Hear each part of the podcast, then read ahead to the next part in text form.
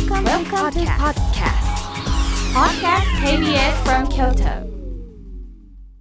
隅田隆平の浜栗顧問の編令和4年10月12日放送分のポッドキャストとラジオクラウドです。隅田隆平の浜栗顧問の編。浜栗リスナーの皆さん元気ですか？私が弁護士で俳優で文豪の隅田隆平です先週はですねオープニングで、まあ、猪木さんのアントニオ猪木の思い出といいますか私の私的な思い入れについて話したんですけれどもあのねそういう猪木さんの話をしたということで、まあ、この番組、えー、この秋からまるまる5年経って、まあ6年目に入って、えー、っていうことに関してあまり話ができてなかったんで、ちょっとこのね、えー、5周年、えー、なんかしようと思ってるんですよ。あの、急に言うて、佐山さん困ると思うんやけども、あの、僕この5周年で、ちょっとやりたいことがいくつかございまして、その一つがですね、ラジオドラマ。できる？でき、でき、できます？ラジオドラマ。ラジオドラマやってみたいなって思ったんが、この前私が、あの韓ある韓国映画を見まして、それがあのファン・ジョンミン主演の人質韓国トップスター誘拐事件っていう映画を見たんですけども、このファンジョン、ファンジョンミンってご存知ですかね？えー、ベテランとか新しき世界とか国際市場で会いましょうとか、あまあ、今の韓国映画はもう、ななんていうのかな、その、ねなんか日本映画と比べてどうとか言ったら僕もねそんな見てへんからもっと見て面白いのありますよと言われるかもしれないけれどもまああのー、出てくる人がみんなやっぱ日本映画って、えー、大手の事務所の、まあ、シュッとした、綺麗な顔をした人が、えー、その、ベビーフェイスも、ヒールも、両方そういう綺麗な人がやるじゃないですか。でもあの、韓国映画っていうのは、みんなあのね、ええ顔してるんですよ。もうそのヤクザはヤクザっぽく、警察は警察っぽく、刑事は刑事っぽく。だからそういうのがすごい、あのー、良くて、リアリティがあって。で、この、ファン・ジョンミン主演の人質韓国トップスター誘拐事件っていうのは、なんとファン・ジョンミンがファン・ジョンミン役なんですよ。み、自らの役をファン・ジョンミンがやってるんですよ。それって、ちょっと間違ったらすごい陳腐な映画になっちゃうんですよね、きっと。例えば日本で、あの、ね木村拓哉さんなり菅田将暉さんとかが仮に自分が誘拐される役をやったとしたら、あのー、どうしても陳腐な映画になっちゃうと思うんですけど、まあその映画っていうのは本当に最初ねちょっとそういう目線でファン・ジョンミンがファン・ジョンミン役で誘拐されるって、どんな映画やねんって思ってたんですけど、もう映画見てるうちに、本当にファン・ジョンミン誘拐されてるっていうなるぐらいのリアリティがあって、もう息もつかせぬ、しかも90分ぐらいでね、終わってくれるんですよ。で、その映画見て、うわ、おもろいなーって思って、なんでそこからラジオドラマにね、つながるんやっていう話なんですけど、あの、私が私役で出るラジオドラマやりたいなってその時に 思ったんですよ。まあ誘拐されるかどうかは別としてねそういうのやってみたいなって急に思ってで佐山さんに相談しよう思ったんですけど技術的にはできる。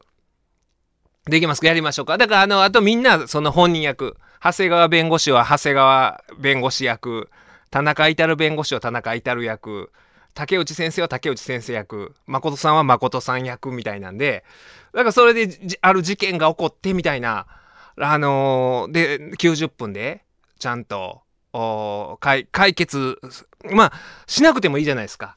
なんか、バッドエンドでもいいし、ハッピーエンドでもいいし、だからそういうのをちょっとね、あのー、やってみたいなとか思ってて、あと、この間ね、先週バッキー井上さんあゲストで来られてあの後バッキーさんとバッキーさんを紹介してくださった西本さんっていう方と3人であの赤垣や川端通りの丸太町会うじゃないですか。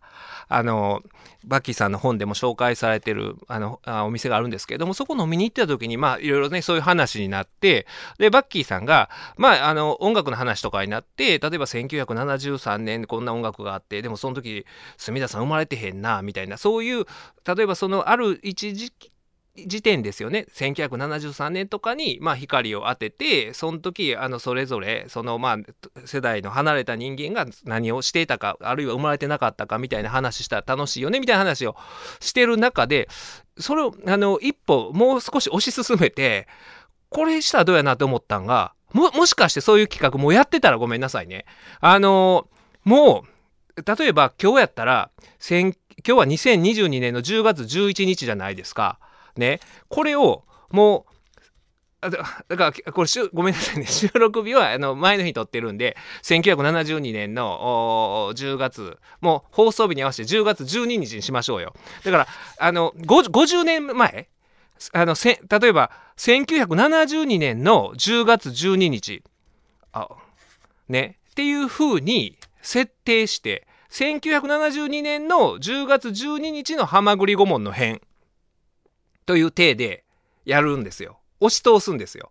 だからいつも勝手に弁護団とか、あの、京都 B 級裁判所とか、いろいろやるじゃないですか。そのコーナーも本当にその1972年の10月12日の直近で起こったことに関して弁護したり、法的にうんぬん言っていったりとか、ほんでかかる曲ももちろんその当時の曲をかけてっていうことって完全にあの今日は1972年10月12日という体で放送したら問題あります？あります？知らずに聞いたらそうか。あの自分がなんかそういうタイムリープしてタイムスリップしたみたいに思っちゃう可能性があるっていう。昨日起こったんかみたいなね。例えばだからあのねそのね先週猪木さんの話しましたけども例えば1976年の6月26日にモハメド・アイドシェアしてるんですけどもまあその日を決めるんですよだから。その日のハマグリ顧問の変っていう体で。だからもちろんそれ以降に起こったことを前提とする話題は出したらあかんし。それ以降の例えばこの間ツイッターでこんなこと書いててっていう話も絶対ありえないわけじゃないですか。だからちゃんとあの今までにない念入りに台本を作ってっていうことって別にしてもいいですよね。それをね。だからそれちょっとししたいなみたいなことをバッキーさんとかと話しててもう完全にその時代という体でほんで実際にその時代を生きてはった人も出てもらったりとかでもそれはもう私がそれは1972年12月10月12日に45歳の私がいるという体で喋るわけですよ。っていうことをなんかやったら面白いんじゃないかなとか思ってもうかんもうなんかもう完全にそれでやるんですよ。やりきるっていう。そういうのって今までやってます？完全にやりきるのはないかな。だから一回、うん、そういうこともやってみたいなとかいう話をしてたんですけど、でもそのね、あのー、ね、バッキーさんとその西本さんっていう人と、まあ、3人で飲んでて、で、ショックやったんが、その、あの、その前に先月バッキーさん初めて会うたんですよ。で、そう紹介してもらって、ほんでまあいろいろね、あの、ワイワイ喋ってる時に、バッキーさんが、デリッシュデリッシュかな？っていう映画を最近見たけど、それ面白かったわ、みたいな話をしてはったんですよ。で、僕は全然見てないし、あの、知らないんで、あの、あ、面白いんですか？とかいう話を、まあしてたんですよ、その時ね。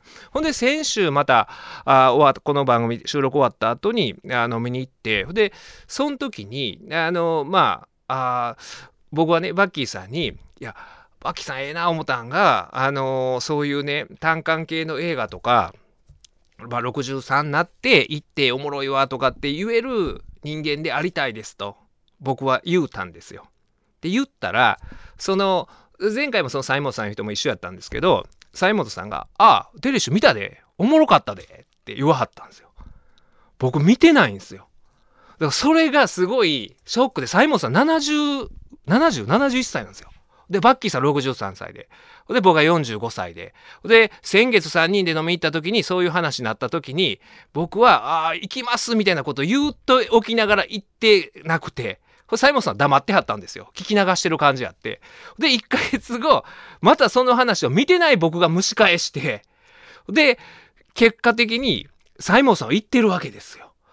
だからそういうところで、なんか人間って、差が出てくるんやなっていうのをすごい感じてわあのやっぱり70過ぎても60過ぎてもそういう人が勧める本とか映画とか見なあかんなみたいなことを思ったりしたんですけどでやっぱあのバッキーさん面白いのがあの一緒にね飲んでてもその店のこのあの扉が開くんですよガラガラガラーっとねあ開くんですよ。で開く開いたら カウンターで飲んでたらちょっとそっちに目が行くじゃないですか。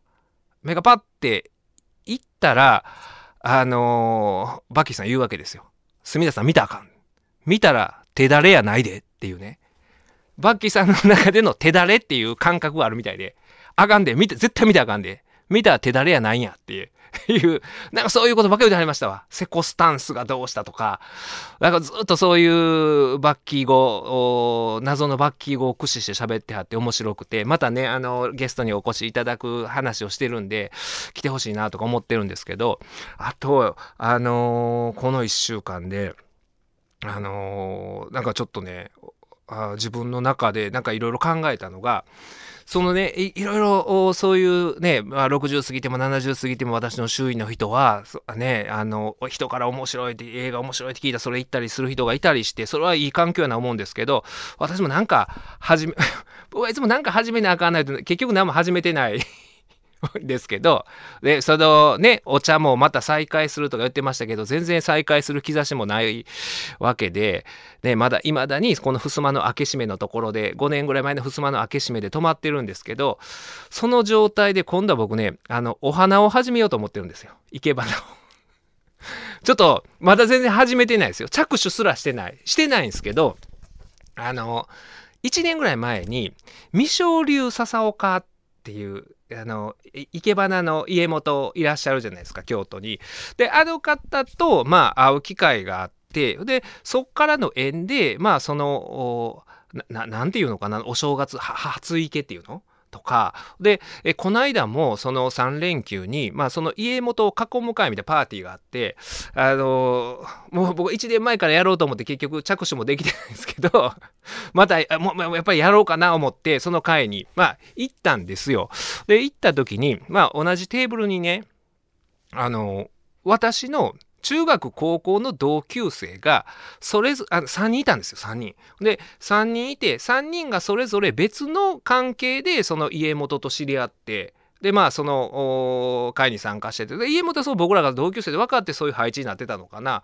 あ3人同じ席になってたんですけどそのうちの1人は毛利君っていう人でこのラジオでもよう出てくる名前かと思います。その僕は毛利君のお父さんとむしろよくあの宝塚出かけてるみたいな話をしたことあるかと思うんですけどもその毛利君。でその毛利君本人も中学の頃からいや一緒に新日本プロレスね京都府立体育館見に行ったりとかしてたのが毛利君なんですよ。よ。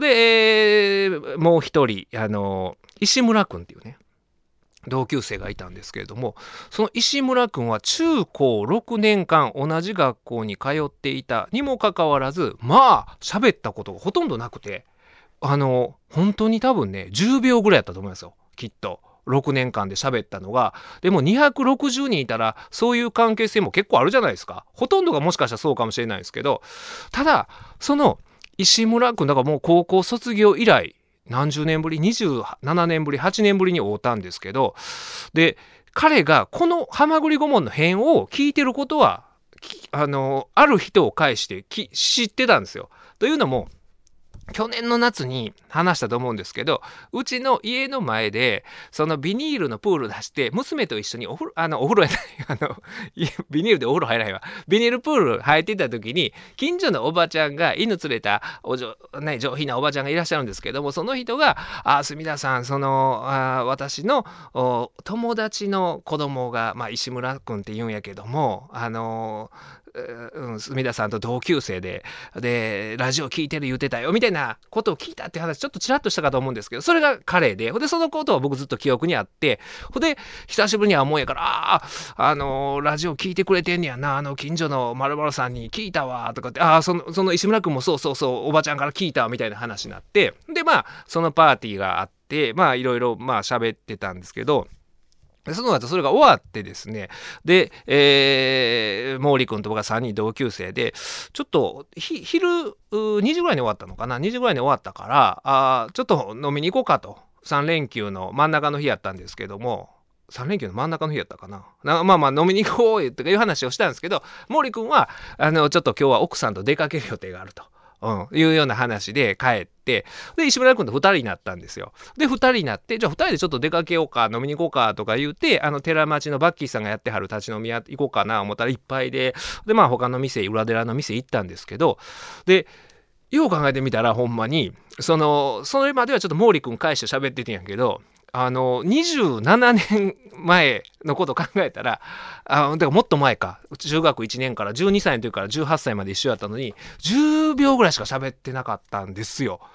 でも、あのね、その後3時間ぐらい、まあ、楽しい時間を過ごせて、だから、ほでね、あの、お前、ラジオも、これもラジオも聞いてくれてて、で、あの、隅田くんがサイキックをハマグリ顧問で復活してくれたのが嬉しかったんや。て、石村君はサイキックやったらしいんですよ。そんなこともつゆ知らず。で、ね、あの、深夜ラジオなんていうのは、ね、言うたら夜中に部屋でこっそり聞くもんやから、まあまあその学校で僕は何人かいたんですよ。サイキッカーや言うてサイキック性な聞いてるいう友達何人かいて、ほんで、まあその何人かでもう中学高校の頃から一緒にイベント行ってたんですけど、中には当然、あのそういうことを言わずに聞いてる人、もいて、というか、そういう人が結構いたんでしょうね。クラスに何人か。でも、中学高校の時はそんなことを知らなくて、そういう話を全くしてこなかったんやけど、この30年の時を経て、あのね、もうこの3時間ぐらいで、あの、向こうはどう思ってるか知らないですけど、めっちゃ仲良しになって、ほんまにあの、なんかね、えー、この30年の間を埋め合わせるように、お互いどういう30年やったかっていうのを2人で話して、で、まあ、あ僕も娘いる、その石村君も2人、お嬢さんいらっしゃって、その子育てに関する話とか、ほんでまあ今までね、どういう、ほんで彼はその、あの、家業がガラス屋さんをやってたんですよ。の会社をやってはってガラスを扱うそこの社長になってもう代々やってはるとこの家業を継いでるらしくてその苦労話とかね聞いたりとかしながらいや思ってだからあのー、ちょっと論理の飛躍あるかもしれないですけどあの、今ねこのラジオを聞きながらなんか失恋とかしてえー、ちょっとね、へこんでる人も中にはいるかもしれないけど、あの、気にしない方がいいですよね。ほんまに、今まであの、出会った人っていうのは、本当に、何、だろうな、その、今、気が合う人と、こう、スルーしてることが結構多いんですよ、きっと。本当ならいろいろその趣味の話であったりとかっていうことをねあの打ち解けて話したら仲良くなったりした人とそういう密な関係にならずにむしろそのなんだろうなあの僕はだから中学高校6年間あ一貫性のとこやったんですけど仲良かった友達っていうのは偶然同じ場所に居合わせた。例えば僕サッカー部やったからサッカー部の部室に偶然居合わせたから同じ思い出を共有してるから仲良くなってるんですけど今知り合ったら絶対こいつと友達にならんわやみたいなやつばっかりなんですよ。向こうは向こうで僕のことそう思ってると思うんですけどだからあのそういう関係になるのっていうのはあの思い出を共有するか価値観を共有するかっていう2種類あると思うんですけど社会人だったら思い出も共有できひんし価値観も共有できひんことが多いんですけど実はそういう学生時代今まで出会ってたけれどもすれ違ってほとんど話したこともなかったけどめちゃめちゃ話合う人がいたりっていうでまあねあの石村君ね受けがうまいんですよ。あのもうすぐ多分聞き手で出てくると思います。この この番組に出てきてあの、いい塩梅で、こう、いい音をキャッチャーミットでね、こう、キャッチャーミットのええ音立ててくれる感じで、いい感じで笑ってくれるから、あの、いいテンポで喋れるんですよ。何を友達に求めてんねんいう話ですけど、でも、ほんまにだから、あのー、そう、どんな関係でもそうやなとか思ったんですよ。人間関係で。だから、そのね、えー、恋愛とかしてたもう、その相手が全てやとか思うけど、それは偶然なんか近くにいて、そういう風に関係になっただけで、実は全然いっぱい自分とお話が合う人やな、人はいるんやなっていうのを、すごい実感したんが、その、石村君とのお出会いで、えーあのオープニングで話していいって言うたら、うん、またええ感じで笑ってはりましたわ。だからこうやって話してるんですけどもちょっとだからねほんまにあのーそういうもんやなとそれは人間関係だけじゃなくてもしかしたらそういうねあの今までやってこなかった僕ゴルフもやってこなかったし釣りもやってないしマラソンもやってないんだけどそういうことかもしれないしだからやっぱ新しいこと始めなあかんしねあのこのラジオもねラジオドラマとかさっき言うてたその1972年10月12日の「はまぐり顧問の編」とかやってへんことやらなあかんなとか思ったりしてまあでもね、えーこの番組あのー5周年迎えれたのも全ては岡田彰信監督のおかげですんで、えーちょっとまだね論理の飛躍あるかなと思うんですけどもあのこの番組のスポンサーあのさくらさんの、まあ、社長と初めて会ったのが前も言ったかもしれないですけどあの京都岡田会っていう岡田監督の、まあ、講演会の京都支部のその集まりで会ったのがきっかけなんで岡田さんがいなければあのこの番組が5年続くこともなかったし。うん、いやほんまにそうだと思うんですよだからこのこれからはちょっと岡田阪神になるわけですからちょっと重点的にそういう阪神の情報も入れていきたいなと。だから僕多分甲子園行く機会が増えると思うんで。で、あのね、岡田監督の話も、あの、ずいぶん前にこの番組で言ったかと思うんですけれども、まあ、あの人ね、本当にあの、何でも知ってるんですよ。いや、野球以外のことでも。な、何でも知ってますよ。ほんまに。だから、えーそのね、な、なんか、テレビもよう見てはりますわ。うん。あの、一回ね、僕びっくりしたのが、前、岡田会でおった時に、その、あの、僕見るなりね、お前あれやな、あの、テレビで香港と喧嘩しとったな、っていきなり言われて、徳森吉本を見てるらしいんですよ。あの、当時ね、もう今番組変わりましたけど、徳森吉本で、お前、香港と言い合ってたな、って。あれはおお前が正しい、みたいな。そういう、もうすごいアンテナ広い岡田監督。ラジオ座西九ラジオ座西九3回目でございます。ご出演は、あ石庭からですね。石庭はもちろんこの方です。長谷川でございます。よろしくお願いします。来てっぽいな。えありがとうございます。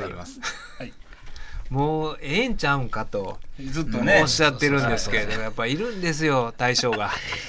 閉まらないですから。そうそうそう。やっぱりね、あの精神的支柱ですから。はいだって後期高齢者よ。えーもう 大丈夫？後期高齢者の 経験がね、はい。僕らみんな若手ですから。錦のドンですからね。先週もそうなんです。あのバッキー井上さん、あの錦で漬物屋さんやってらっしゃるね近くの方ですよ、彼は。あの人がゲスト来られてて、ちょなるほどっとこの錦つながりで、はい。そして、えーこの方です。え、私は、えー、月亭太夫です。よろしくお願いします。太夫さんはね、あの前回2回目はちょっとお休みになられてたんで、はい。え今回かなり気合が入っておりますので。ちょっと待ってください。ちょっとあの、呪文を唱えさせてください。はい。地上波、地上波、地上波。ややこしい。ややこしい言うとかんとね、やまやこしいばっかり言うんですよ。あのーね、ツイッターとかでつぶやいてある、ね、かなり偏りのある発言をしていただいて、政治的なね。はい。でも一回の時ははい住田さんが一番危ない発言してましたからねそう、最終的にはね、ゴールを決めてくれるのは住田さんなんで。そそうでしたっけ？危なかった危なかったあ文文鎮師匠がめ人格的にあれもよかったな。どうかしてるっていうあかんあかん。はい、その文鎮師匠の、どうかしてる文鎮師匠のお弟子さんでございます。えー桂文五郎でございます。お願いします。はい、文五郎さんも3回連続出演ということで、はい。はい、あのー前ね、えーはい。先月やりました、はい。文五郎祭りの感想をいただいております。ありが。とうございます。はい。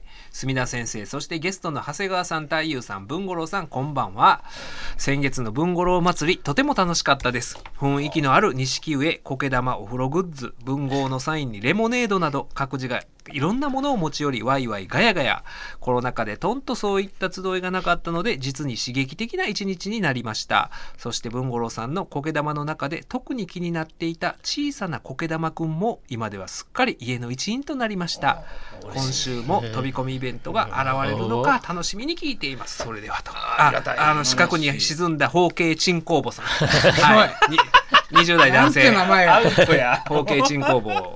なんか品のあるね、あのメッセージ送ってきてくれたか思ったら、なんちゅう名前や最後に一番のオチが。包茎チン工房さんからはい。い。ただいております。はい。あのね、この方、はクラ、クラマのシンさん、愛知県男性50代、愛知県愛知県あ、愛知県が来てくださってたんですよ。えーえー皆さん、こんばんは。先日、落語会にお邪魔しました。えー長谷川さん、素敵な会をありがとうございました。途中、雨が激しく降ってきて、みんなで雨宿りしているようになり、ああ、ええもんやなぁと幸福感に至ったのを覚えています。太夫さん、何も語らずビジネスホテルの雰囲気を醸し出せるのは、さすがプロと感銘いたしました。いやこれ説明いるかもしれないですけど、はい。くたびれたね浴衣着てたらあの もうすビジネスホテルからん迷って入って入り込んできた おっさんみたいな感じになったんでそれ自分で言ったらみんなドーって受けたすごい共感したいあます。ーその日のきもあ衣装衣装そうそう衣装あです。ビジネスホテルの、はい。あのちょっと、はあ屋上のなんか、すあの風呂風呂行ってそうそう大浴場行くビとジネスホテルのじゃないんですよ。ちゃんとした浴衣なんですけどそう見えるって薄いいうペラペラのスリッパ。そうなんですね履い。てその感じがすごく出てたという。でもああいうビジネスホテルでもそういうなんでしょうその風呂大浴場行くのは OK やけど、はい。その1階のだからあのビュッフェ行ったら怒られたりしまうそうスリッパじゃダメ。っていうスリッパじゃダメ。浴衣とか。浴で衣もダメ。とかってはい。ね、一回ね巨人師匠が、はい。それはえええんちゃうのみたいなビジネスホテルやからみたいなことをブログに書いて炎上するっていう、えー。そんな厳しいんですね。もうそれはルールやろみたいなね。いやー。できればそうしてくださいじゃないんですね。いや泊まり慣れてる人とやっぱね泊まり慣れてない人でやっぱちゃうんでしょうね、その辺も。僕らも慣れてるから行ってへんちゃうんと思っちゃいますけいやいやどでもそういうルールがあったりするんですよ。は裸足でこれから行きましょうね。ペタペタペタいやめ地上波です。ダメ地上波。別にええやろこれは。明らかにボケて分かるがええやろ 大しておもろないボケやなって思うだけやそんなもん別に。メール戻りますよ、はいすいません。文五郎さん、はい。べ紅シタンコケ玉はいはいありがとうございました。毎朝水やりしてます。結構ピンピンしていて若い葉も出てきてます。あ。元気もらっています。墨田先生、私は街を知らないとおっしゃってましたが、とんでもない。ご存知だからこそ京都ならではの趣があるあのような会が実現したのだと思います。皆さんまた開催されることを期待しております。ということで、力来てくれた。愛知から来てくださってたんですびっね。くりしたね。すごいっすね。ねすごいわ。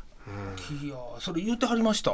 いやいや聞いてないよ。ですよね。いそれや言うてへんっていうのまたしゃれてますね言わずに。はい。でなんかキリシタンコケ玉を買って帰った。キリシタン。紅シタン。紅下紅シタン。紅シタン 紅下うちも買うて、はい。まだ元気に。ありがとうございます、はいはい。本当に。もうね。ありがとうございます。もう。もうずっとあの苔玉の説明めちゃをくちゃ喋りましたからね。あれさどうなん？結局売れたん？あれ。あれね、はい。最終的にまあ大赤字からスタートしましたけど、うん。赤字はなくなりました。ああーよかったよかはい、った。でまあ、うん。黒字の部分は、まあ言うたらまあスズメの涙ですけど、はあはあ。まあそれでも赤字なくなっただけありがたいですから、本当に皆様ありがとうございました。まあただ話し家としては赤字で在庫抱えてみたいなねアメマバッジみたいになる方がね。はいはいはい。ね。いいんでしょうけども、令和のアメマバッジになる方が良かったかと思うんですけども。ただ今の経済的な部分で言うたらなるほど。ならんという。なるほど、はい。そうかで嫁の機嫌もうんようなりましたから。そうですかそう在そうですか庫がある、もう山ほどあった時めちゃめちゃ機嫌悪かった家ですから。がもう苔玉だらけになって家るからこけ玉だらけですよ、足本当に。の踏み場がないない、本当に足で蹴られてましたもん。やめてくれって、それ商品や言いながら。言ってたら今はちゃんと今はちゃんと機嫌も元に戻りまして。良かったですよ。ねねちょっとプラスになってるっていうことはこれ持続してちょっとちょっと儲けを出いやいやいしてや店を構えるようになってとか。落語家やめなあかん軽トラもなね買うてとかねやっていかないとね。そうそうそう。やっぱり何でもちょっと本気でやらんことにはいやいやいやいや、待って待って待って。落語家なんです、私。で苔で作ったゆあの羽織を着てな 誰が着れんの？貼り付けて。まず会社作りましょうよね。めちゃめちゃいちびってますちの妻はあの司法書士やが登記できるんで。そこは。強いな。はい設立登記して。勘弁してくれ。い。いなこけ玉まだあるの。もうでも、あの、ほとんど残ってなくてツイッターとかでも書いたんですけど、はい。もう販売は基本的にはもうこれで終わろうかなと思ってます。でもね、はい。多分文五郎さんがツイッターで告知してくださって、はい。西九に来られてほんでそのきっかけで来て僕の本買うてくれたいう人もいるんですよ。いやいや、ありがとうございます。であれから聞いてますこのラジオみたいなパターンも逆パターンもあって。嬉しいですいや相互に。いや嬉しいですよ、ねあの本当に全部もうハマグリコももちろんこちらの番組で助けてもらうと思ってましたんで、いやいやいや皆さんにね。そういう、はこっちもそういうね新しい新規のリスナーも、はねでもあの日落語めっちゃ良くなかったですか？そうなんですよ。めっちゃ受けてありました。僕なんか遅れててました。あのー行ったら、はい。その溢れ出てて錦湯から、はい。ほんはい。でものすごい笑い声が、はねいすごかったっすよね。初めての人っていうの、はい。プラスそのラジオを聞いたりとか、はい。文化的なことに関心がある、はい。どんどん楽しんでいこうという人たちが来てくれて、はい。で僕らのねネタが初めてこうそうそうそう効果的に聞き出したという。聞いたっていう他のとこでやったらなんかね こう、はい。難しい落語難しいなとなかとか。逆にもう、はいはいなるほど。もうええねんもっとあの変わったネタせえやっていううん。2のところになったりするんですけど、ありますちょうどいいちバランスょうどいいバランスで、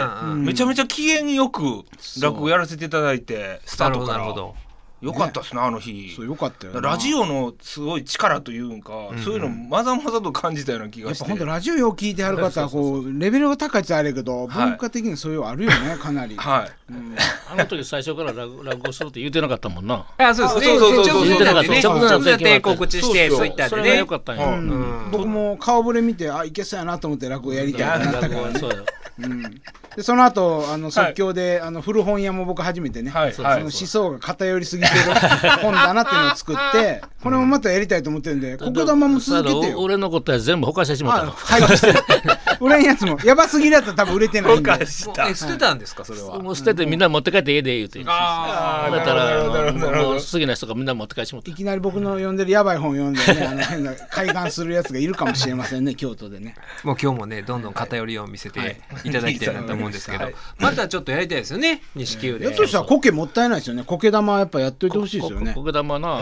継続的に苔玉販売かつ落語いやいやそう、それはしね。んどいんですよなんか法律相談とか全部セットになったそうそうそうであのここけ玉はあの帽子につけて頭にかぶってそれなんかしたらいい。いやいやいやいやいやいや長谷川さん今日そんな感じの帽子かぶってる。そうそうそうかぶってるいつも帽子かぶってるいつも。帽子かぶってありますもんね一番やりたないよいやでもねほんまあの銭湯でいいですわそのうちの娘とかも走っててはいはい楽しそうでめちゃくちゃ楽しそうでね。走り回ってたもんな。ねえだからそのスーパー銭湯は行ったことあるんですよ。うん。大きいとこね。うんでもああいうあの町の銭湯っていうのは行ったことなくてそのあれあのちょうどええ大きさなんでしょうな。走り回って風呂の中でキャーキャー言ってたもんな。キャーキャー言うてこの反男風呂女風呂行ったり来たりして。今のうちはないけんね。子供同士で。ね いやもうしばらくねちょっとやっぱでもやりましょう。きっかけがあれば絶対ああいう銭湯子供さんね、あの好きですからね。はい。なんかどんどんやっていかないとダメですいやほんでね。やっぱりその銭湯のマナーを知ったそう。子供になってほしいですもんね。だから社会性を育むね。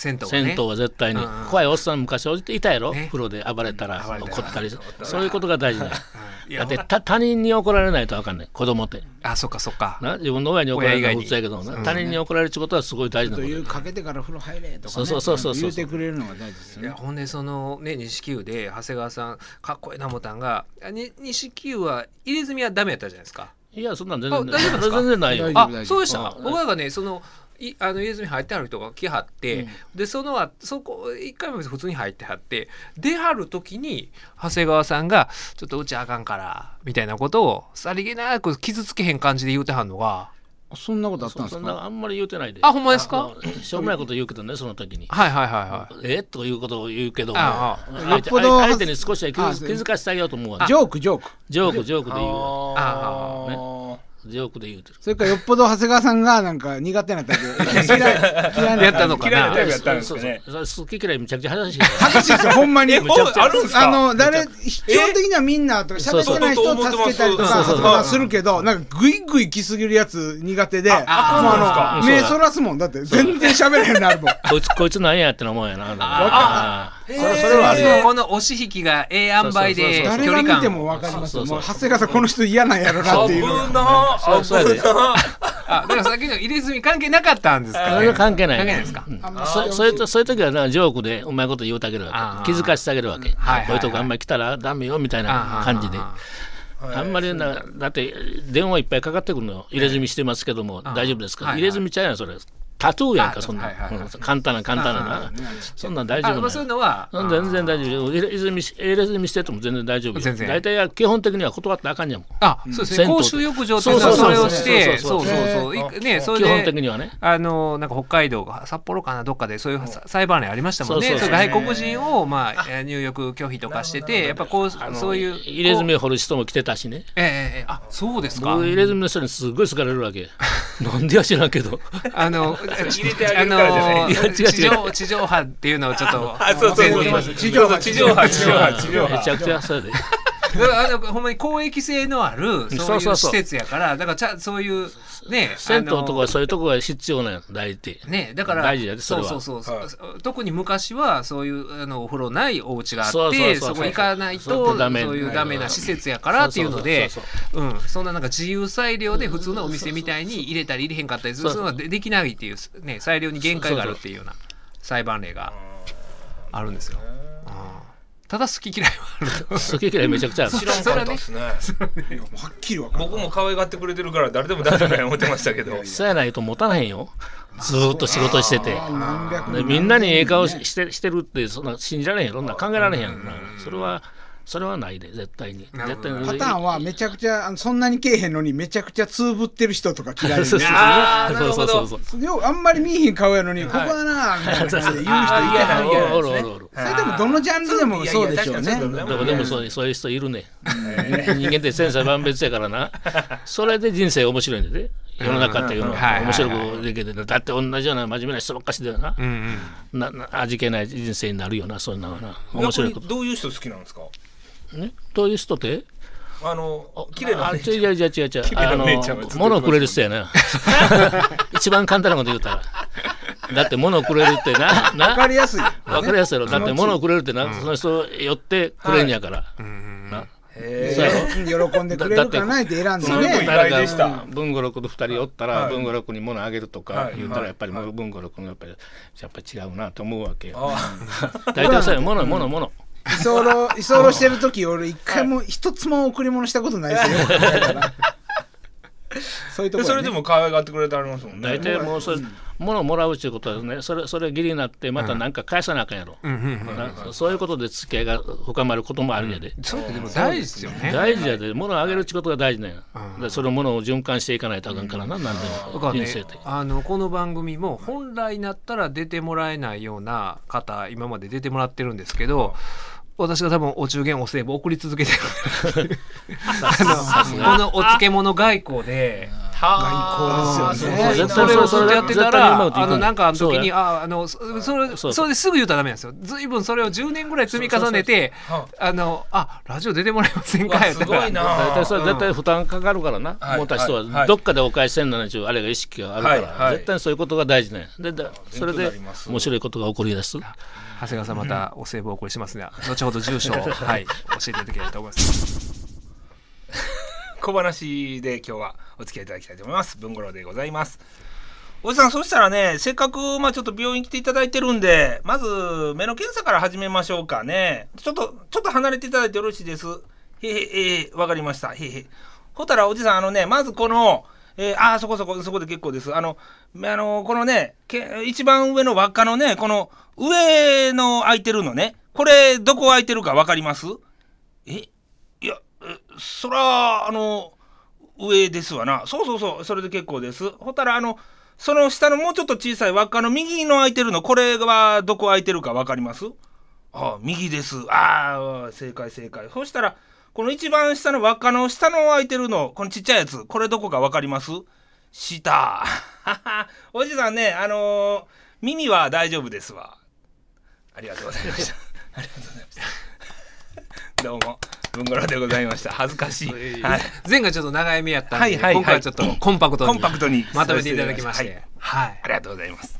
なんかね、最近は、あのーバタバタしてると 言うてありましたね。仕事はないのにバタバタしてると。そう仕事がないんですけどもね、あのーいろいろといろんなとこが呼び出しというか、はい、情けない話ですけども、はい。いいじゃないですか。太鼓持ち、いわゆる太鼓持ち ですね。具体的に何なんですかそれは。いやですからもう太陽さんが一番嫌いなあのあ飲みに行くからちょっと文五郎君来てくれへんかとかですね。あはい。それそれ言うてるわけですよね。いや。いやいやいやい古いな。古い古いタンバリン持って。それそれそれ。いやどうも、うん。60代70代のおじちゃんとかからするとちょうどええらしいんですよ。ああ、ちょっと可愛らしくて、愛想良くて、そうそうなんですよ。やっ。ぱその座持ちが良くて、なんかそういうので、なんか今はもうだからほとんど飲みとか、はい、そんなええとこ連れてってもらってるっていうわけではないんですけど。失礼。それ、この人ね本当にね悪意なくしくじる時があってね座持ちええんかな。ほんまやな。なんかこのバランスがいいらしいです。でもねだからあのそうそうそう い。うと突っ込むね、はい。突っ込みしろを与えるっていうね、なんか真面目そうに見えて、うん。でちゃんとできそうに見えて抜けてるところがいっぱいあるんでなんかそういうところを楽しんでくださるみたいな、その年齢がうん。ちょうどその年齢なんですよ。なるほどなはい、るほど。でもうちょっと若い人からすると鼻につく言われて あの呼んでもらえないんですけど。そうほんまにやらしい話やけども、はい。お仕事につながったりとか、はい。あの帰りこれタクシーだよって言って結構もらったりとか、なんかそういうのあんのメリット基本的にあの仕事にはつながってます。はい、だそこは自分の中でのラインがあるんですよ。うんうんうん。ちゃんとこの人は仕事でも可愛がってくださるか、はい。どうかっていうのは大事じゃないですか。んうん。むやみやたらに行ってね、そうね。はい、あのーなんか、なんか喋りにくいな、これ。いやねいやいや目目の検査やれや 目の検査やれや あの、謎かけとかね。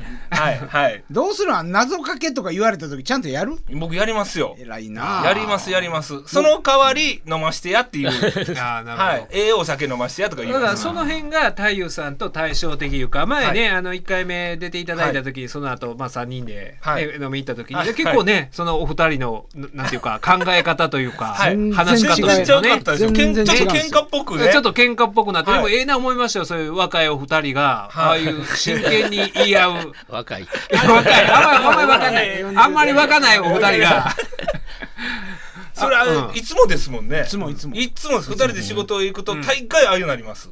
だから、はい。その難しいところですよね。芸人話し家は、はい。ある種そういう部分があって、あのもうそれ言い出すとそもそも芸術家っていうのは、はあ王様のために、王様がスポンサーはいはいはい。でそのために絵を描き、っていう人でねそういうことをしてきたっていう、はい。あの元系系譜でいくと、はい。昔ながらの芸術家。同系。同系。太鼓持ち。昔ながらのね。えー、あとなんやろ。だからね。そういうお殿様のためにとかいう。飲みに行ったところでものすごく好かれるんですよ。なんか知らないですけど一人で行ったりとかしてもだからそのこの間行った時は横になんか教師の方とね、はい学校先生が。でなんか舞台監督さんみたいなのがいてはったんですよ。はい。東京やったかな？で、うん。文五郎さんねって一人の舞台監督さんが、はい。なんでそんなに面白いのに売れてないんですかって言い始めて、ほんで横の教師の人がね、はい。ちょっと待てと、それは失礼すぎるやろ言って向こうで僕を巡って喧嘩し始めたんですよ。別に失礼なことないよね。こんだけ面白いのにって言ってくれて売れてない。売れてない。いうところにねほんでもうもうどっちも火上がってしもて教師の方が待てと、ん。もうお前なって文五郎さんはそんなに売れたいと思ってへんねや。お前が一番失礼や 売れたいね売れたいね売れたいって思いははね売れたい当然おと思っても。ああの人よりは少ないかもしれないですね。そうですか。あのねちょうどね、はい。えーちょうど言うには1か月前の記事なんですけど、はい。産経新聞のネットニュースで僕見てて、はい。ぜひ2人お越しいただく時は聞きたいな思ってたんが見出しが全国ネットから消えた上方落語家笑いたい人気の東西 これ読んだわこの記事。でこういうタイトルようあるんすよ上方落語家、消えたとか、うんまあ東西の差とかね、あのーこれね書いてはる人があれやから分かんないですけど。今春全国放送で人気を集めてきた在阪テレビ局制作の長寿番組から長く活躍してきた上方落語家たちが姿を消した。番組改編で桂文枝の新婚さんいらっしゃいは司会交代。桂南光のバラエティ生活小百科は番組が終了したためだ。公認の司会や新番組の MC に就いたのはお笑いタレントたち。かつてメディアの長寿と言われた上方落語家はなぜ全国ネットのテレビから消えたのかというところから始まる。そうこれ読みました僕も。ねえ、はい。うん、だからこういうねえ、これね。うん、今たただ KBS 京都は なぜか話し家の 番組がすすごい多いですよね。なぜか言うたらあれやけども多いですよね、はいはいしてほしいな僕らもね。だ からちょっとこここで、はい。あのーはい。ねお二人がちゃんと、だから一偉いさん回に漬物外交したり。そう大事やそれ。そっから入っていくんや。で一回ちょっと人気が出ないことには消えたとすら言われへんからそうそうそう消えた人気っていうのもはい。語れないですよね。はい。一回も灯ってないからね。この記事を読むとね、はいはい。あのー上方の落語家は東京進出が遅れたって書いてあるんですよ。うんううんん。これはでもちょっとずれてるかなと思う観点もあるんですよね。うんあのでもっと言ったらテレビ出てはる人ってメインは吉本やったじゃないですか上方の落語家も。まあそうですかね南光師匠も元はだってあのーえー誰や、えー、二角師匠からの引き継ぎじゃないですか。あのさ番組の話でしょ小百科番組の話、ね小百科の話、さっき書いてはりましたけど、だから、吉本での話っていうところも結構深いと思うんですよ。あーその話で言うと。ほんで吉本の中ではい話し家にはい仕事を振るっていうのが でそう。だからなくなってるめちゃめちゃ簡単に言うと、これも噂ですよ。うん噂噂に聞いた話ですけど、うんやっぱり NSC、学校ができる、はいできたっていうのはでかいですよね。まあまあ言うたら、ね、よあの NSC ではい。吉本っていうのはそこはまあ芸人を育てつつ、あでも一方では言うたらそこの学校ではい。儲けてはるわけおやから、金もらってるわけですから、うん。そっから、ね、子らを人気者を出さんことには。学校持続できないですよね。で一方そのね学校に来ないはい。徒弟制度の中にいる話し家は売る必要ないかと。そうそうそう必要がない。まあそれは僕らにももちろん問題はあるんですけど、楽ちん兄さんうちの筆頭弟子あのね、楽ちん兄さんもう40年ぐらいかな芸歴、はい。はいちょうどその兄さんが1期生 NSC1 期生の時にはあはあ。の番組結構持ってたんですよ。ああその前は、はい。でそれはもうほんまかどうか知らないですけど、はい。楽ちん兄さんもその1期生が卒業されたタイミングで、楽ちんちょっと悪いないうので全部降ろされてるんですよ。はあお前それは喋っていい話なんかそれ。だ俺大丈夫それ。のまあ、うん噂でしょ？噂で噂そういうね。噂。です。うんうんでも都市伝説ですね、都市伝説。でもやっぱあるのはそれありますよね。学校作ってるんですから、うんうんそら。まあそそこのね。売りたいは当然ね、だから出てくるでここに書いてあるのは漫才さんは行ってると、で落語家はなんで行ってないんやってこと書いてあったんで、ん。それはメインそこじゃないのっていう話にも結構なってきますし、まあ、この話結構そのいろいろブレるから難しいんですよね。難しい難しいですね。論点をどこにするかでそうそうそうそうそうかなり違ってくるのそう。でで東京の落語家が多いっていう話も書いてあったんですけど、ああそこも書いて書いてあるんですよ、うん。でもそうなってくると、ね、寄せの小屋の話書いてあったんですよ、はい。向こうには4つあって、うんこっちには1個あるって書いてあったんですけど、そもそも戦争で焼けてるんでこっちは、はい。はい。戦争前まではこっちもめちゃくちゃあったんですよ、でその辺だからブレるんですよね、うんうんはい、どこに取るかで、はい、難しい問題やなと思って。ねあのただそその僕らよりも上の世代がみんなあのそう北野誠さんとかもそうですけど言わはんのはまあ最初に落語聞いた時に夢中になったのがあだから二角師匠はいはいそうそうですねまあみんな、はいはい昔関西のラジオは話し家のためのもんやった。もうもうもうもうもうもうすごかったらしいですよね。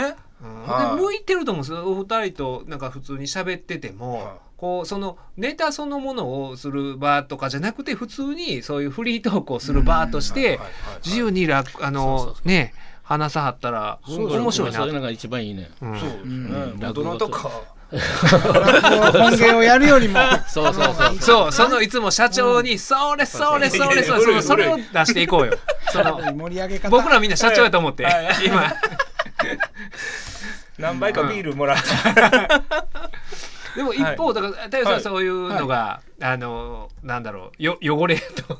そうですね。僕はそういったのは嫌だね。スマートにやっぱやっていきたいので、ちょっとまあそれぞれなんですけど。ねいやだからそれがいいじゃないですか、えそのファイトスタイルの違いがプロレスでも、はい。はいそうそう。そうだからいつもいつもアメリカンプロレスとはい。UWF みたいなスタイルがあってみたいな感じでね、みんな横並びになったらダメよ、絶対に。うんうんうん。だから個性持ってやらないと。ねなんかフリートークがいいね、この人は。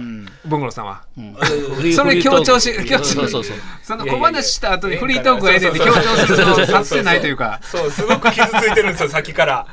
大体そうやで。し。かもあの師匠が多くやってる小話出してきて、それ言われてるから、だって人に好かれ好かれるもん、彼は。あ好かれるってことが一番大事やね。うん。芸芸人にとって。まあまあね。もう一番大事なそれがあのー面白いか面白ないかよりも。誰がやるか。って好かれるかってことがそういうこと。面白い面白ない関係ないね。関係ない関係ない。心のね良さは本当にみんながイメージする落語家っていうのをはい体現し続けてるんですよ普段から。落語に関しては。だから、はいはい。もうどう見ても落語着物着てたりとか、はいはい下駄履いてたり、見た目もそうやし、喋ってみたらこういうね、はいまあ日常会話でも過剰な声の張り方をしたりとか、表情の作り方をされる、はい僕はもうなるだけそういうのしな、そうそうですね。しないでいきたいんですけど、はいもう彼はもう声も大きいし、落語家さんっぽいな、飲みに行きたいなみたいになるんですよ。これがね、文五郎君のいいとこやし。ありがとうございます。今やってラジオやあのにめっちゃ今のも顔作ってるし今もなん。か、はいあのそうターみたいな。ター。ようやります。文福さんみたいに「たー」みたいな顔前いや待って待ってえなかなかやらんよその日常で「たー」は。いや待って。待ってもう僕のターンもういいですよいやでもいいですね。その違いが、そうそうそう。えそのフリートークのはい。なんかイベントとかややってはるんですか？あだから兄さんともやってた時はもちろんあるんですよ、うんええええあるんですけどまああのもちろんコロナとかやっぱそういうものものがあるのでまたもう一度コロナが明けてからうん考え直しはしなあかんなって思ってます。そうですね。でもやっぱ本当漫才さんももちろん面白いですけど落語家はそのボールを渡してどんだけこの持たせれるかっていうのが特技やか はいらラジオとかトークライブとかは結構あのまた別の楽しみがあってねいいんじゃないですかね。はい。それコロナが終焉してきたらいいよそれあんまり大きい声で今まで唾出してたやろ。バーって コロナの時に。それがちょっとちょっと不安になって笑えない、唾唾出すからな。はい。まあ基本的にはでもそうやってタイニーさんといつも結構よういてるんですけど、いさせてもらってるんですけど、あの仲いいって思われがちじゃないですか。はい。仲は良くないんですよ仲悪いですよ。仲悪いんですけトッどプクラスに嫌いやもん僕のこと。でもなんかこうやっぱ芸の部分で、あの僕は兄さんのこと好きなんで、人はあんまり好きじゃないんですけど、うん。お互いお互いお互い。はい。でもそうう絶対それでいいと思うんですよ。だってその文吾さん師匠の文珍師匠はい。まあはい。まあもう全芸人から嫌われてる。んですよま全人がやった戻ってきた。またそこに戻ってきたぞ。いやそれはその、はいそうすごいと思うんですよそれを芸の力で黙らせてるというのは嫌われても受けるんとそれそれはすごいね力があるからや芸の力でもう力がみんな一目置いてるわけでそうそうそう僕はそこ前からそうですけど認めてないですよいやでも本当一気当選やもんねそのただただ一つ言えるのは、その芸が好きな人は僕離れてないんですよあ、はい、なるほどどんなに人間だっても芸この人芸すごいなと思う人はもう絶対この人なんか盗んだろうと思うんで、はい、そういう観点で生きてます。はい。すごいな。まとまった。嬉しいね次は太夫さんが小話を聞かせていただくと。こんだけ 文五郎さんに言われた後に。はい、えー、文五郎さん。はい、えー今日はミュージカル調の落語を聞いていただきたいと思います。えータイトルが、えーディズニーランドに行きたいけれども、お金がないので、雰囲気だけでも味わおうとする家族っていうネタです。聞いてください。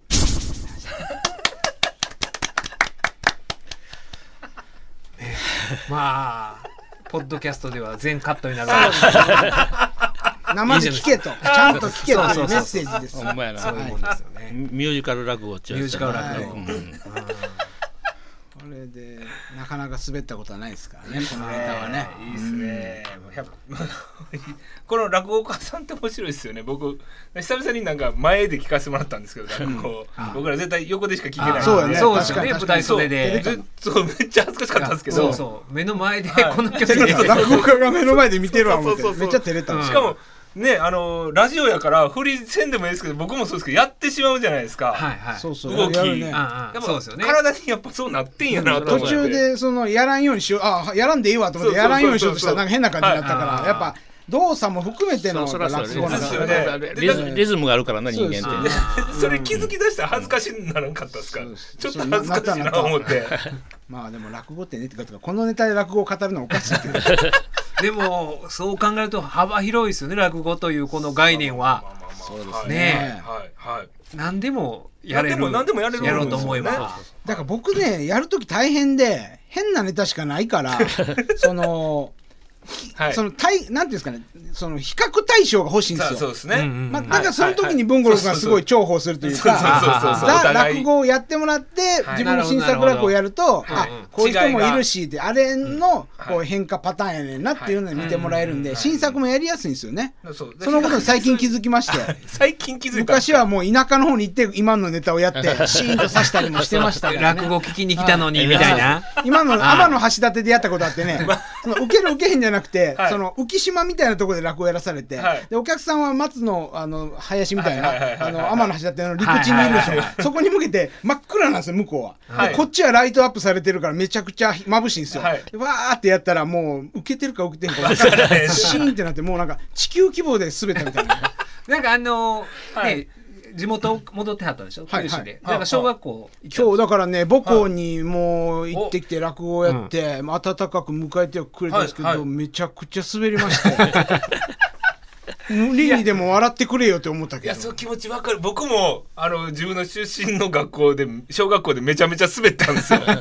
あなんかもう、やるせない思いありますよね。なんかね、多分こっちサイドはおかしいんでしょうね。その地元の感じで言ってしまって、そうそうそうそう。保護者に自分のちょっと先輩とかはいがいたりするんではい。はい、その、しょ翔ちゃんっていうね、翔ちゃんっていう本名のその、から、キャラクターに戻ってしまうんですよ。はいはい関西弁喋ってるし、はいなんか変と思われてるやろうなとか、うんなるほどなるほど変なこと考えてあかんかったんちゃうかああ、うん今日体育館ですか？やったのは。な。体育館でね、生徒数がもう少ないのよ。もう20人ぐらいしかおれへんねんえーすごい。もうそれはもう滑ったとかじゃないじゃないですか。いや、でも聞いてなかったもんね。手遊びしてたから。小学生相手は難しいかもしれないですね落語は。ね割とでも子供さんってよく笑ってくれるから、うん子供って、まあいけるなっていうイメージで行くんですけど、もう今日はめちゃくちゃ滑りました。うん。僕もあの放送室とかでやらされて、学校。だから受けてるかどうかわからないんですけど全校生徒に流れるこの感じは今の。今の。そうそうこの感じでやったんですけど、で回ったらあの普通に笑笑面白くなかったって言われて。おいおいなんおい。でその変則的なことやったんやろね。コロナ禍やから。コロナ禍で。そんでくれはったんですけど。そそれであそうなんですよ。どんだけ恥ずかしかったか もう録音したもん流したらよかったよね、それ。いやほんまそうなんですよ。完成したもの流した方がよかったよと思いながら、はでも面白いですよね。やっぱりそういうほんまにこう好対象なんかお二人は。いや、ありがいとうございまあす。ね、はい。あの前え飲みに行った時にも政治？政治の話になった時にそれをネタにするべきか否かみたいな。あありましたありました、ね、ありました。あのー、文五郎さんはもうそ、どまあどんなことでも、はい。まあ笑いにする、はいはいはいはいはい。っていうようなスタンスでいるべきや基本的には、ことに対して太夫さんはちゃんと言わなあかんとこはちゃんと言いたいっていうような、そうですね。その通りですよね、うんいや僕も文五郎君のスタンスで本当は行きたいですよ、はいでもやっぱ世の中的にそっちに全員が行ってしまったらもう。大きい声が一つのものになってしまうので。ということで、はいまあ、僕はもう最左翼で彼は最右翼。左となん右で芸風もそういう感じです。なんで風になんねん俺。いやいや例えるなら立ねてるならね。あまあまあまあ。かっちりしたのは好きなんです、彼は、はい。うん。さっきのそのねあの目の検査のあれとかでも、はい。多分あの太夫さんがやったこの右に空いてるか左に空いてるかそっちの方いに。やいやいやいやいやそう。で すなんでそこで思想的なものに。はい。進んでいくかなという、ねうんいやいやそこまで細かく。そこ考えてないですよ考えてないですそんなはい。危ない危ない。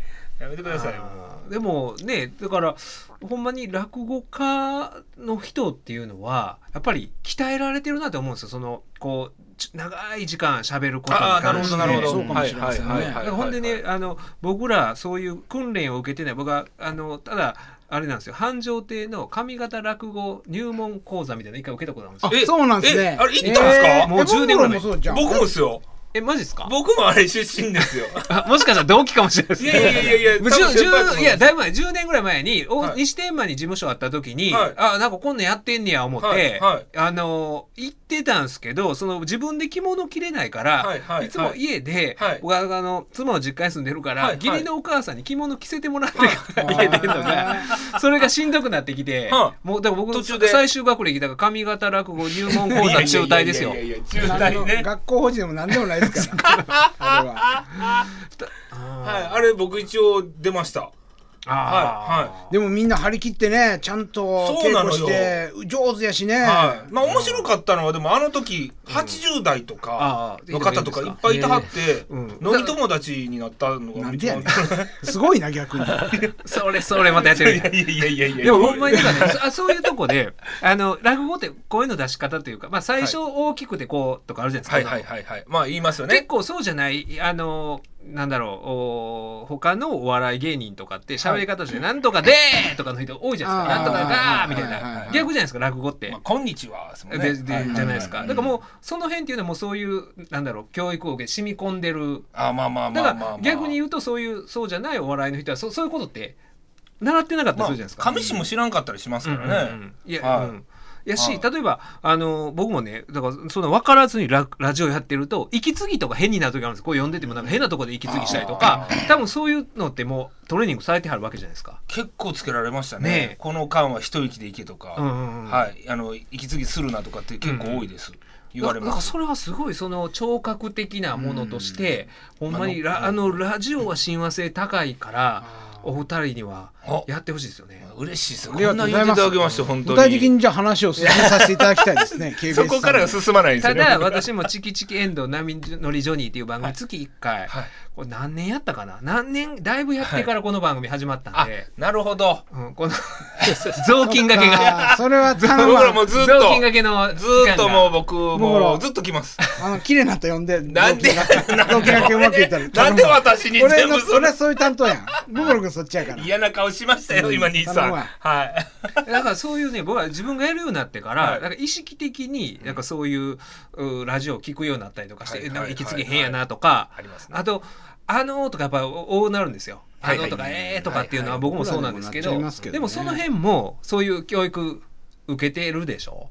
基本的にはだからそうですね。的確に言葉減らして、ねピンポイント狙いみたいなことを言われるんで、だからはい。逆にほんま文鎮師匠とかこの「えー」とか「あー」がまたいいあこそうそうなるじゃないですか。そうそうそうそうねあの人の絵絵はいいですよね。不思議な絵ですよ。A でリズムを取ってる。普通は A でこう話がブチってなっちゃうのが、はいはい。A でこのこうリズムそうがですね。あの心地よいリズムになってそれはすごいなーっていう。ふうに思う舞台上がった時に「えー」から始まりますから絶対に そこから始まる。であの瞬間になんかピンとするんですよ。あはいはいすはい。ごいよね。客席が。一言というかそうなんですよ。息でねそれでまたその「えー」の声が落語家の声じゃないですか、なんていうんですかその、うんイメージする落語家の声なんあでちょっと潰れたというか。ボゴロの絵はどんな感じだった？僕の絵えーぐらいで言ってますから。でももっと「いい」って言うんだよお前これ見よがしに「ええ」って言うんだもようほぼ声ピョンの「えー、えー、えー、みたいな。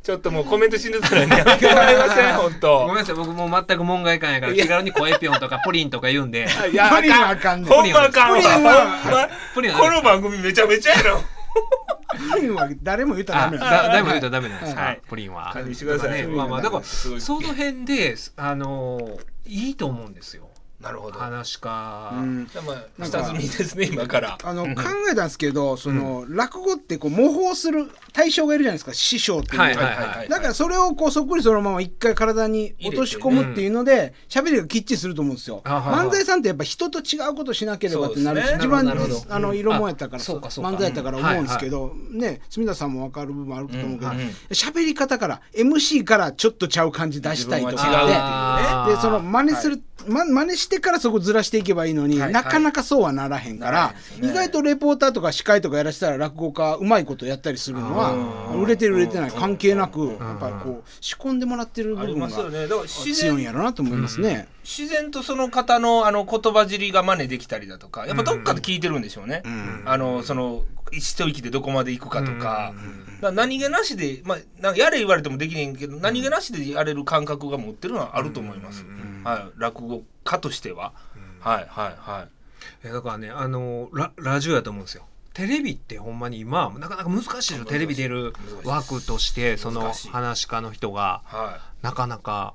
いほんまにねニオさんのラジオにちょっとまず呼んでいただいて。なんか今ニオさんは後輩ですか？お二人。僕は先輩です。二お姉さんです、あ姉さんですか？はい後輩ですけども敬語です。もうあれだけ売れたら。まだまだ売れてほしい。いやそれはありまですも上方落語誰かスターが出てきたらっていう議論をずーっとしてたんですよ。僕ら入門した時もっと前から、はいでも、うん。スター出てきたからニオちゃん、そうやねもううんみんなでおみこし担いであげたらいいのにね。さっきの記事ね。その言った、あの東京のっていう記事の、うんうん。あ最後でなんか一人だけではダメだみたいなもう なんか次書かれてて、いやいやいやいやいや待って待って待ってと思って。いやもうそうん。の一人をまずは嫉妬したり一人って言ってたのにさ。潰したりしたらあかんけどもうどんどんどんどん盛り上げそうそうそうそう。てえーまあねあの便乗するとは言い方あれですけど、はい。それ乗っかるって大事ですもんね。の大事です大事です、うん。本当に仕事増えましたからね。姉さんがあの取られた時は。えー、そういうもんですか、ほんまにあのテレビも呼んでいただきましたから NHK さん呼んでもらったんですよ。へ二お姉さん無理やから文五郎使う言って。そう最近 NHK のコンテストが。あええ。じゃあコンテストはい。落ちましたよ、そうだったん私えはお落ちたんですか？落ちました予選で。予選で。もう男前男前が通って。なんで落ちたん？えなんでって。